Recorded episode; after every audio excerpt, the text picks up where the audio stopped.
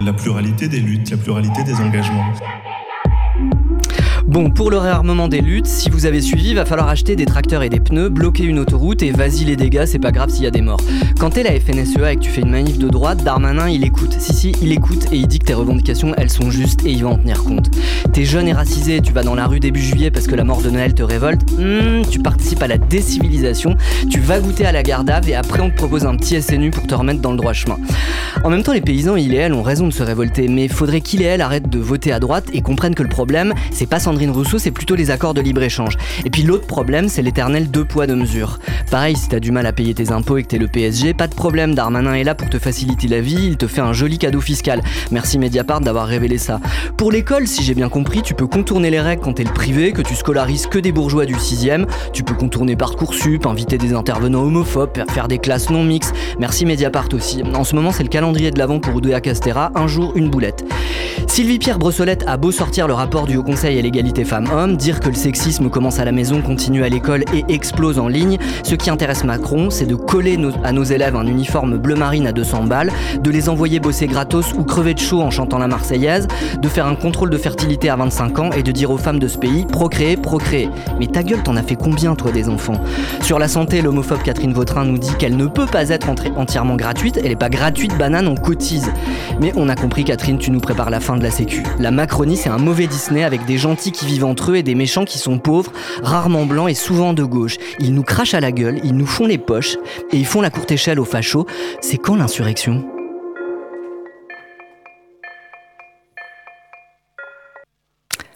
Vous êtes bien sur Radio Alpha 107.3, vous écoutez Intersection. Salut Tiffane. Salut Bertrand. Et salut Elsa, parce qu'aujourd'hui on a une invitée. Oui. Elsa, tu étais déjà venue à Radio Alpa et tu, étais venue euh, à ce moment-là, c'était non mes genres. Tu étais venue pour euh, parler de. Alors, toi, tu travailles, Elsa, dans, dans l'associatif, on peut dire ça. Tu, tu... À ce moment-là, quand tu étais à, à ce moment-là, oui. Voilà, tu étais dans un centre social, c'est juste l'émission d'avant. Tout à fait. Euh, voilà, et il en était question. Et tu avais révélé un scandale de harcèlement sexuel et d'agression sexuelle. Tout à fait. Qui avait été couvert par rue 89, rue 89 Strasbourg. Ouais. Et donc, ça, t'avait euh, tenu pendant plusieurs années. C'était assez. Euh, oui, c'est d'ailleurs toujours pas fini, mais par contre, il a quand même été condamné. Donc. Voilà, bravo. Mm. Bravo pour ta lutte, Elsa. Mais en fait, aujourd'hui, tu t'étais venu deux fois d'ailleurs. Tu étais venu une fois pour parler de ça et une autre fois pour euh, faire une sorte de retour d'expérience mm. où on en était, tout ça. Ça, c'était euh, c'était non mes gens. Et aujourd'hui, dans Intersection, ben, on a décidé, parce qu'on l'intersection, à l'origine, on voulait faire euh, donc à la fois l'intersection des luttes, faire une caisse de résonance avec les, les luttes locales et puis aussi parler des alternatives et dire que l'alternative, elle se, construit dès maintenant, en fait. Euh, on va pas attendre le grand soir pour que des choses, euh, arrivent. Et en fait, des choses nouvelles, il y en a dès maintenant. Et, euh, bah, d'où, ton invitation? Parce que toi, depuis quelques années, tu mènes, alors tu mènes quoi? Un projet, un projet alternatif qui est déjà, qui est déjà en, place. Ouais, les noms sont encore assez difficiles à trouver pour correspondre, mais on appelle aujourd'hui, nous, on se dit qu'on est un habitat collectif en tout cas. Alors, nous, c'est qui et comment c'est né cette histoire? Eh ben. nous, c'est toi déjà Nous, c'est moi, c'est euh, trois autres euh, amis à moi, euh, avec lesquels ça faisait quelques années qu'on réfléchissait à. Enfin, que cette envie trottée dans nos têtes de se dire quitter la ville et, et construire des, des habitats collectifs à, communauté solide, quoi, entre nous, quoi. Et, euh, l'idée a, a, fait son chemin et puis, euh, et puis, et puis petit à petit, elle s'est réalisée beaucoup plus vite que, enfin petit à petit et en même temps très vite, elle s'est réalisée et elle est devenue concrète. Donc l'idée, c'est vraiment de, vivre différemment, de vivre dans d'autres espaces que ceux auxquels vous étiez habitués, parce que vous êtes toutes des urbaines. Au départ, vous étiez que des, des femmes et des... Et je crois qu'il y avait une personne non binaire, voilà. Mais euh, toutes, vous viviez... Euh, enfin, tous, vous viviez euh, dans, en ville, dans des grandes villes. Vous étiez à Nantes, non Ouais, on, bah, on s'est connus par des endroits différents chacune. mais on s'est rencontrés, enfin une partie, on s'est rencontrés à Strasbourg puis à Nantes. Donc on a, oui, connu plutôt les grandes villes. Et donc, euh, bah, quand on vit la vie métropolitaine de grande ville, comment on décide comme ça de, de, de, se dire tiens, on va aller à la campagne ben, Moi, je me rappelle quand même que ça trottait dans ma tête et qu'il y a eu un été où d'ailleurs j'étais en vacances au Monténégro et où j'ai lu Comment tout peut s'effondrer de Pablo Servigne et, Ouais. et j'ai oublié Chapelle, son prénom, euh, où, où je m'étais quand même dit, ben, là, il faut- ben, quel mode de vie adopter en, en prenant tout ça dans la tronche. Donc c'est bien une démarche militante un peu, enfin sur euh, le, le- comment on anticipe l'effondrement, comment on se, on se renforce, euh, on refait du collectif alors qu'on vit dans des villes où on est tous, tous et toutes séparés. C'est ça un peu. Ouais, je pense qu'il y a, il y a des choses différentes qui nous animent et en même temps plein de choses communes qui nous animent. Et on vient aussi quand même euh, d'une culture assez militante euh, urbaine pour le coup. Mhm. et, et aussi de bah, envie de vivre autrement et de vivre des collectifs autrement et de faire euh, faire ensemble pas avec euh, le, le, le bon la bonne langue de bois politique mais celle de vraiment qu'est-ce que c'est que de coopérer qu'est-ce que c'est que de de, de créer de la vraie résilience entre nous et de et de et de créer des vraies relations humaines en fait aussi Donc c'est un espace de résistance en fait que vous avez cherché à, à construire. euh, ou de vraie vie peut-être ouais. Bah, la vraie vie, c'est Ouais. peut-être ça. Ouais, je- de, Alors- de vie vivante et connectée aussi justement à qu'est-ce que c'est. Enfin, moi j'ai grandi en ville, euh, bah au Mans. j'ai vécu dans des grandes villes et euh, je j'ai découvert très tardivement euh, ce que ce que ça ce que c'était le lien. Enfin, ce que ça voulait dire pour moi le lien à la terre, ce que ça voulait dire le vivant, ce que ça voulait dire. Et donc il y a ça aussi, il y a euh, retrouver, enfin retrouver, reconnecter à ça. quoi. Alors je crois que dans votre projet, il y avait aussi l'idée d'être un peu autonome. Enfin, il y a une- un, un- un vague truc d'autogestion en mode effondrement, quoi. Euh, Il y, en- il y en a une qui est urgentiste, hein, il me semble, par- Ouais. parmi, euh, parmi les personnes qui sont à l'origine du projet. Et, euh, et puis vous vous êtes lancé dans...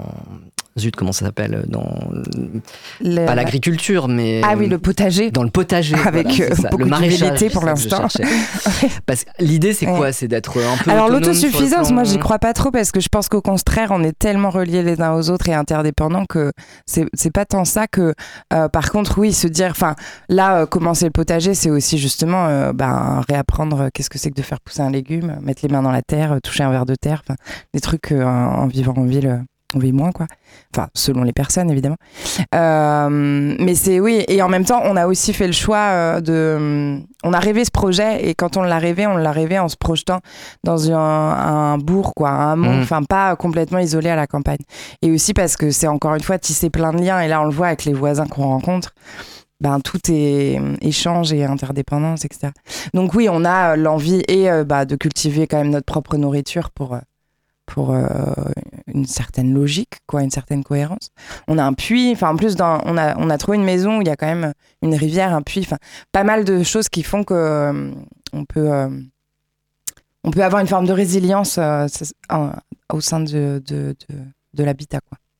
Mais le point de départ, du coup, tu le disais, c'est c'est l'idée de l'effondrement. Toi, tu, tu penses qu'on vit en ce moment un, un temps d'effondrement ou que c'est à venir? Mon propre point de vue évolue euh, régulièrement sur ce sujet. Ok. Et, Mais, là- et là, euh, Mais là, j'en suis à. Je pense que oui, on, on va vers euh, des crises monumentales. Hmm. Moi, je pense aussi. hein. et que voilà et que je et que ma croyance à moi en tout cas elle est que la seule chose qui peut peut-être nous sauver si encore fait-il nous sauver euh, c'est le, le lien humain qu'on tisse les uns avec les autres. Ouais. et euh, enfin humain et pas que humain d'ailleurs et, euh, et vivant quoi avec tout, tout, tout ce qui nous entoure quoi. Et du coup pour moi ça passe par là parce que bah, j'ai l'impression que il n'y a pas presque plus confrontant que de vivre en collectif pour aussi tisser des liens forts les uns les unes avec les autres. Enfin il y a plein de trucs mais pour moi ça passe par ça en tout cas Alors, du coup, là, vous avez trouvé une euh, maison. Ça fait un moment déjà. hein. Ça Vous fait un êtes, an et euh, demi, ouais. Un an et demi. Ouais. Et vous êtes entre Nantes et Rennes, en gros. Vous Ouais. êtes, on peut dire le nom ou euh, vous êtes euh, anonyme euh, ah c'est une bonne question j'ai même pas réfléchi non disons-le il y a rien de secret En plus, c'est Euh, drôle. en plus c'est drôle Ouais. c'est la petite commune de Mouais Ouais, vous habitez à entre oui Mouais. et non Entre oui et non. Donc une maison, et donc ça fait Ouais. un an et demi que, que, tu, que tu vis cette expérience. Du coup, Ouais. là, rapidement, avant qu'on passe à la deuxième partie, voir vos projets, ouais mais euh, ça se passe bien, ça, ça tient en fait ce- cette expérience collective, et vous êtes tous, euh, tous contentes de, de, de l'expérience Ouais, ouais, ouais, euh, ça tient. je pense qu'on est, on est très heureux et heureuse de vivre ça. C'est euh, hyper fort. Enfin, moi, j'ai l'impression que c'est une évidence et que c'était là que je devais être. Ça, c'est clair. Et après, euh, pour moi, c'est aussi conscientiser que c'est pas du tout un chemin facile non plus, quoi. C'est pas euh, you super, euh, mmh. on s'aime et, et, la vie est magnifique. Enfin, c'est, je pense comme n'importe quel projet, on passe par des moments où c'est moins facile, où on n'est pas toujours raccord, où on a besoin de se réaligner, on a besoin de se comprendre. Enfin, c'est construire, quoi. Donc, c'est long. Est-ce qu'il y a des, difficultés que tu n'anticipais pas, que vous anticipiez pas du tout et qui se sont posées à vous? Euh, Pas tant, euh, mais enfin, j'allais dire si découvrir ce que c'est que euh, d'avoir du terrain, que d'avoir une maison, etc. Mm. Mais ça, c'est anticipable pour la plupart des gens, je pense. mais celui que je pense, enfin pour moi, le point un peu névralgique et que pour le coup on avait anticipé parce qu'on s'était formé pas mal à ça. Enfin, et que moi c'est un peu mon métier, c'est euh, de justement se faire accompagner par quelqu'un d'extérieur sur l'humain, quoi. Sur comment on tisse nos liens, sur comment on gère nos tensions qui émergent parce que c'est inévitable. Enfin, et donc comment on, on, fait cette danse humaine de, de d'habiter ensemble, habiter ensemble. Et ça, c'est ton boulot au départ. Ça, c'est mon boulot, ouais. Et c'est aussi pour ça que je pense que ça me tient tant à cœur de faire mmh. ça. C'est que pour moi, c'est un endroit clé, quoi. Mais du coup, on a une tierce personne qui euh, nous accompagne euh, plusieurs fois par, euh, par année, là. Enfin, pour faire des séminaires vraiment avec elle où elle nous aide à poser ce qu'on a besoin de poser, de parler, de, de creuser les nœuds, d'aller d'aller creuser, chercher sous les tapis. Est-ce que vous êtes prosélyte, vous cherchez à faire venir d'autres gens chez vous ou euh Alors on a des nouveaux qui sont arrivés en, fin d'année dernière. Oui, l'idée c'est que ça grandisse, mais on veut aussi que ça grandisse euh, doucement pour hmm. justement rater aucune marche et, et, solidifier ce qu'on est en train de faire. Et je pense que c'est c'est un des écueils des, des, des constructions de collectifs, c'est d'aller vite et de et d'ouvrir un peu trop vite et en fait, euh, parce que évidemment qu'on prône la diversité et qu'on a envie de ça, mais que en fait, euh, ça se pense bien, ça, pour que ça marche, quoi. Et que hmm. ce soit suffisamment solide. Eh ben, en voilà une qui a bien pensé et qui va très vite. C'est Tiffany. Tiffany, c'est le moment de ta chronique. Allez, let's go. Non, pas du tout, ça c'est le générique de l'émission. Ouais. Non, ton, ton, ça va très jingle, vite, on a dit. Ouais, et, juste après, on aura une petite chanson. C'est bien plus heureux. Hmm. dans un monde d'égalité. En France, 74% des viols sont classés sans suite et 0,6% des viols ont donné lieu à une condamnation en France euh, en 2020 selon l'INSEE. Ces chiffres, je les connais, à chaque fois que je les lis, j'ai envie de, de rire en fait. C'est tellement fou que ça semble presque absurde. Et pourtant, pourtant, en 2024, Macron s'oppose à une loi européenne. Macron, pas son parti, juste lui, euh, qui pourrait bien être la loi la plus importante pour les femmes, selon euh, une eurodéputée qui est interrogée par Mediapart. Cette loi, elle instaure une définition du viol fondée sur l'absence de consentement. À l'Union européenne, au Parlement européen, c'est l'exécutif français qui s'oppose. Pour comprendre bien l'enjeu, je vous propose d'écouter un extrait des couilles sur la table dans la série Se faire justice. Vous allez entendre François Lavalière qui est juste d'instruction. Et c'est là où est tout le problème en matière d'infraction sexuelle, c'est l'élément intentionnel. Là, ce que les magistrats doivent rechercher, c'est si celui qui est mis en cause avait conscience de commettre une infraction. Et en matière de violence sexuelle et sexiste, tout le problème est de savoir où mettre cette notion de consentement et de connaissance du consentement ou de l'absence de consentement. Et si, à l'issue des débats, à l'issue de l'enquête, à l'issue des débats, si nous avons une audience, les magistrats ne sont pas capables d'être sûrs que cet homme savait qu'il allait contre le refus de cette personne, il ne pourra pas y avoir de condamnation, quand bien même les faits ont été commis. Ce qui est en jeu avec cette loi européenne est donc considérable. En Suède, par exemple, la législation est devenue progressiste sur sujet, ce qui a entraîné l'augmentation des dépôts de plaintes de 500%. Oui, la législation a un impact sur la reconstruction, Bien sûr que ça a un impact sur les victimes, que ça délie les langues, que ça fait des victimes des attaquantes et des coupables des condamnés. Mais alors Macron, pourquoi tu, devais, tu veux pas donner la parole aux femmes? Pourquoi tu veux pas qu'on parle? C'était quoi déjà la grande cause du quinquennat? Par Dieu. Ah oui, c'est vrai. c'est ma, ma chute, euh, L'autre pays qui s'oppose, euh, comme Macron, à la loi, bah, c'est la Turquie. C'est Orban. L'extrême droite est déjà là. Si jamais l'actualité récente ne vous avait pas déjà mis la puce à l'oreille. Quand je réfléchis à pourquoi pourquoi est-ce que Macron y s'oppose? La première réponse est trop grossière pour être dite à l'antenne. La deuxième, c'est la police. Je me dis, s'il y a des plaintes de viol, si elles augmentent, on devrait être obligé de se confronter à l'incapacité structurelle de la police à nous protéger, à entendre nos voix. Puis j'ai pensé à un autre truc marrant. J'ai pensé, imagine. Imagine que notre ministre de l'Intérieur est accusé de viol. Imagine que ça a été classé sans suite Oh parce non. que pas d'éléments suffisants. Mais Incroyable.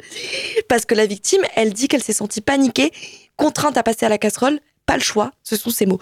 Imagine que dans le droit français, ça, c'est pas un viol. Puisque dans le droit français, le viol, c'est l'absence de consentement. La menace, la contrainte, la surprise. La surprise, il me fait toujours rire celui-là. Ou la violence. Supplément racisé, racisé. Et avec ça, si t'as une OQTF, c'est génial. Classé sans suite, imagine que le président s'oppose à cette directive de l'Union européenne parce qu'il sait que son copain serait dans ce cas-là un violeur. Le ministre de l'Intérieur, un violeur. Le président, un garant de son impunité. Ce serait complètement fou. Ce serait infect, on brûlerait tout, non? Heureusement, c'est qu'une idée, hein, c'est un scénario, quoi.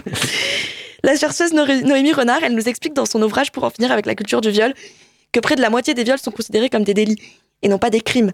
Ils sont correctionnalisés parce que perçus comme peu graves par la majorité des acteurs et actrices de la chaîne judiciaire. En disant ça, on dit, à mon sens, que le débat n'est pas que celui de la législation. Puisque tout aussi pro qu'il soit, les juges sont souvent des hommes et la justice n'est pas une donnée figée, elle reflète le temps. Je crois qu'il faut lutter pour que l'Union européenne améliore sa législation sur le viol, mais je crois aussi et surtout qu'il faut changer les, mentalités patriarcales. Parce que tant qu'on est dans une société qui minimise la gravité du viol, j'ai nommé la société off CGG, même ces lois, elles ne nous protégeront pas. Parce qu'on ne se reposera pas, on ne se reposera que lorsque 100% des victimes de viol se transformeront en attaquantes en justice, lorsque 100% des plaintes passeront aux assises, lorsque 100% des violeurs seront condamnés. Pas par une justice, réhabilitatrice, justement, mais j'ai pas non plus deux semaines de chronique. Mais surtout, surtout, on se reposera pas tant que le patriarcat, triomphera. Tant que Macron, Attal, Darmanin et Castera agitent sous nos yeux leurs immondes privilèges et leur sexisme, leur mépris de classe. Ils construisent un monde raciste et sexiste. On construit une riposte radicale et flamboyante.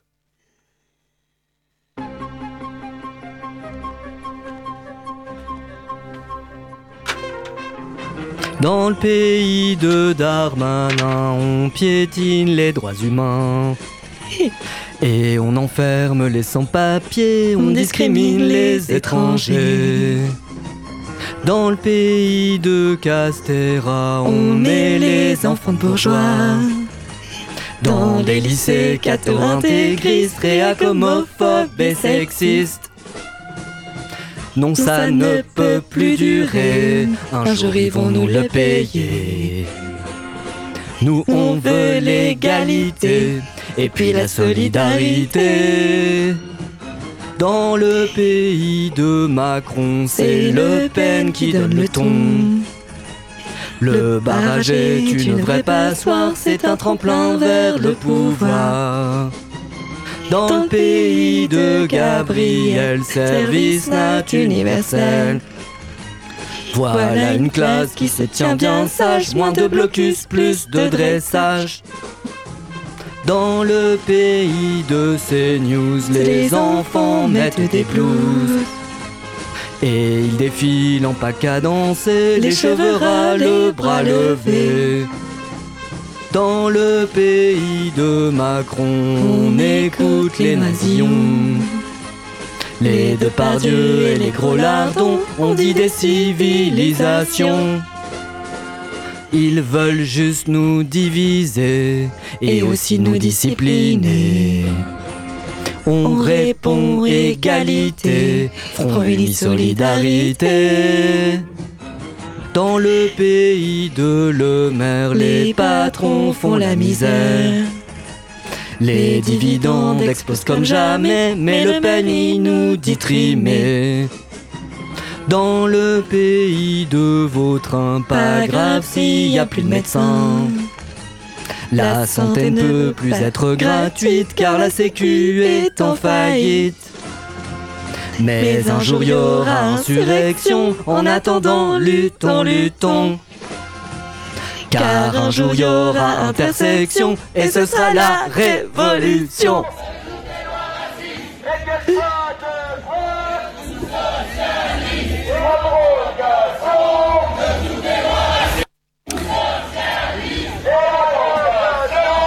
De toutes les lois racistes. Vous êtes bien sur Radio Alpa 107.3, vous écoutez Intersection et vous venez d'entendre une réécriture de Poupée de Fuir, Poupée de Son euh, sur, euh, à propos de hum, la loi Asile-Immigration dont on a parlé la semaine dernière et on était, euh, Tiffany était, moi j'y étais, au rassemblement et à la manif de dimanche dernier. De dimanche dernier, ouais. Dont on vient d'entendre un petit son là. un- Exactement, Et toutes les lois, qu'elles soient socialistes ou de droite, on demande l'abrogation de toutes les lois racistes. Exactement. Y avait plein de beaux slogans. hein. Oui, oui, c'était un État impérialiste, État complice, c'était bien. Ouais. C'était bien ça aussi. Euh, c'était une belle manif et on en reparlera, mais du coup, euh, jeudi, rassemblement à 18h, on remet ça. Voilà, jeudi à 18h, parce que jeudi, donc demain, 25 janvier, c'est le, Le Conseil, le Conseil constitutionnel. constitutionnel qui rend son. Alors, c'est un peu, on a l'impression que tous les ans, euh, Mhm. on, on se mobilise, et puis en fait, euh, voilà, euh, les, les- les lois réactionnaires passent euh, l'une après l'autre, et donc on est suspendu aux décisions de, Dieu, de. Laurent Fabius, en gros. Mon Dieu, ce qui est quand même un, drôle de, un drôle de truc, mais voilà. Donc, euh, on retrouve notre invitée Elsa pour nous parler de l'habitat collectif, de. C'est ça, hein Ouais, Ouais, ouais, ouais. moi c'est super. Qu'on la fasse. Et donc, euh, en deuxième partie d'émission, on voulait évoquer donc euh, les, les projets que vous avez, là, toute l'équipe. Vous êtes combien, là, maintenant, dans votre kibbutz Eh ben, présentement on est 6. 6, Mm. ok. Et euh, alors du coup, tu, tu m'en as un petit peu parlé, hein, donc il y a, il y a- il y a aussi euh, comment on, approprie- on s'approprie euh, le, le- la tronçonneuse, tu m'as dit. hein, Surtout après les tempêtes. ouais. Oh Dieu. Euh, mais il y a aussi tout un volet, euh, alors militant, je sais pas si c'est un mot que vous utilisez en fait. C'est une démarche politique euh, assumée ou, euh, ou qui est indirectement Ben, politique? assumer, euh, je pense que oui. Après, euh, on la présente pas forcément comme ça parce que euh, j'ai pas l'impression que ce soit. Enfin, comment dire Déjà, euh, l'étiquette néo-rurale euh, Ouais.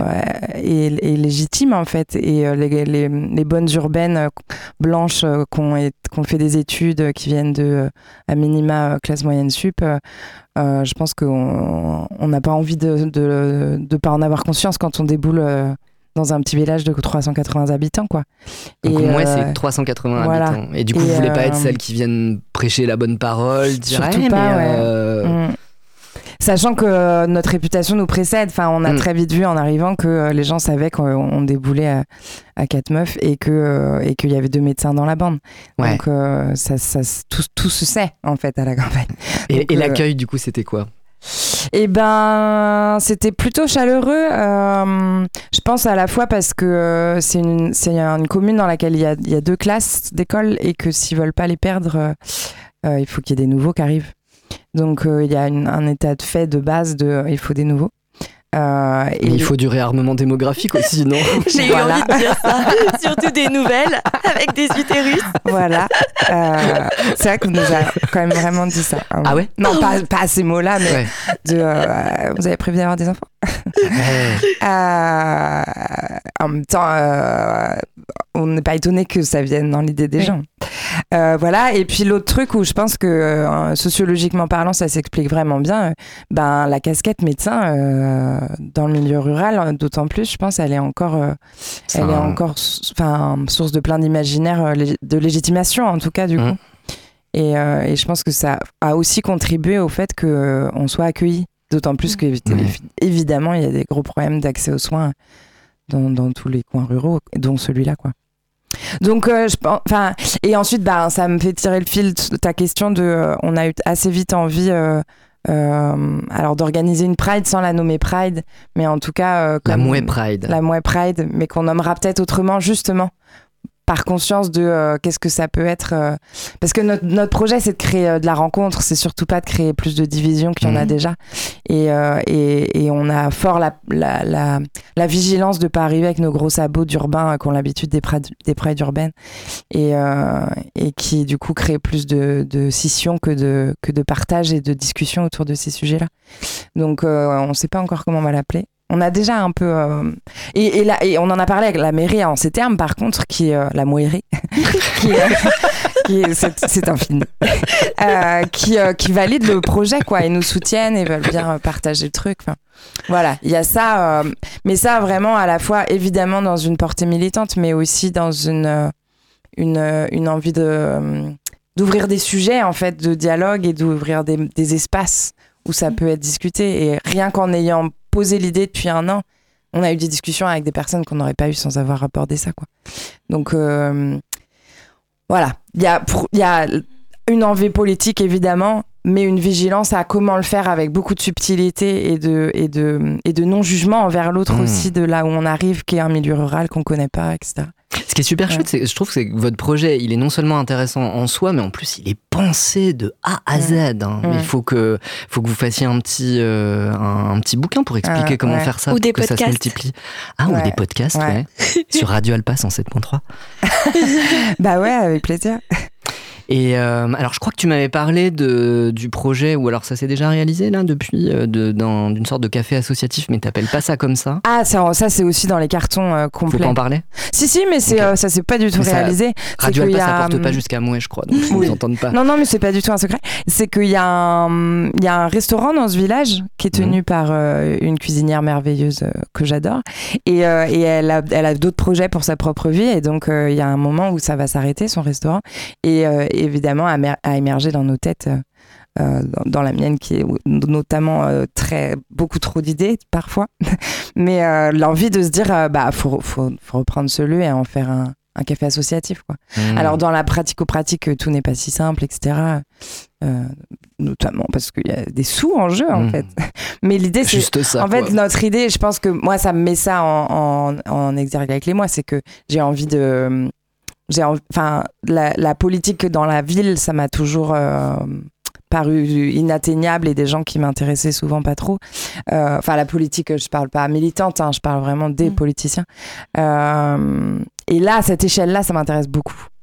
Parce que justement, comment créer du pont, des ponts avec, avec les personnes qui sont là et qui sont beaucoup. Enfin, voilà. L'échelle de cette. À cette échelle-là, je trouve ça vraiment intéressant. Ben, on est super content, Elsa. Merci d'être passée nous, nous faire un petit, euh, un petit coucou pour nous expliquer. Je trouve que c'est des expériences en fait qui font du bien parce que ça montre que, que les possibles ils sont déjà là. Et dans un moment en fait un peu lugubre, on a l'impression que toutes les portes se ferment euh, et que la lumière euh, disparaît progressivement. En fait, c'est bien en fait de s'empouvoirer, je sais pas comment on Mhm. dit, enfin de, de se faire de l'empowerment avec euh, voilà, c'est super empouvoirisant, je sais pas quoi, euh, votre voilà. Et bien, vous serez conviés à la, à la, à la fête. On va venir à la Mouais Pride. Voilà. Tout à fait. On va couvrir l'événement avec Ah ouais, micro. avec plaisir. C'est la fin. Tiffany fait des signes. On arrive la à la fin. fin. Faut qu'on rende l'antenne. Et il faut que donc on annonce euh, la manifestation euh, à Saint-Martin samedi 27 janvier pour la Palestine à 14h. Et avant ça, euh, comme on l'a dit, à 18h. jeudi 18h préfecture, il y aura des prises de parole, il y aura des euh, productions artistiques certainement, Peut-être Euh, des chansons. peut-être des On chansons verra. et des témoignages de personnes concernées. Voilà. Bonne lutte. Bonne à la semaine prochaine. À la semaine prochaine. Merci. Salut Tiffen. Salut Elsa. Salut à toi.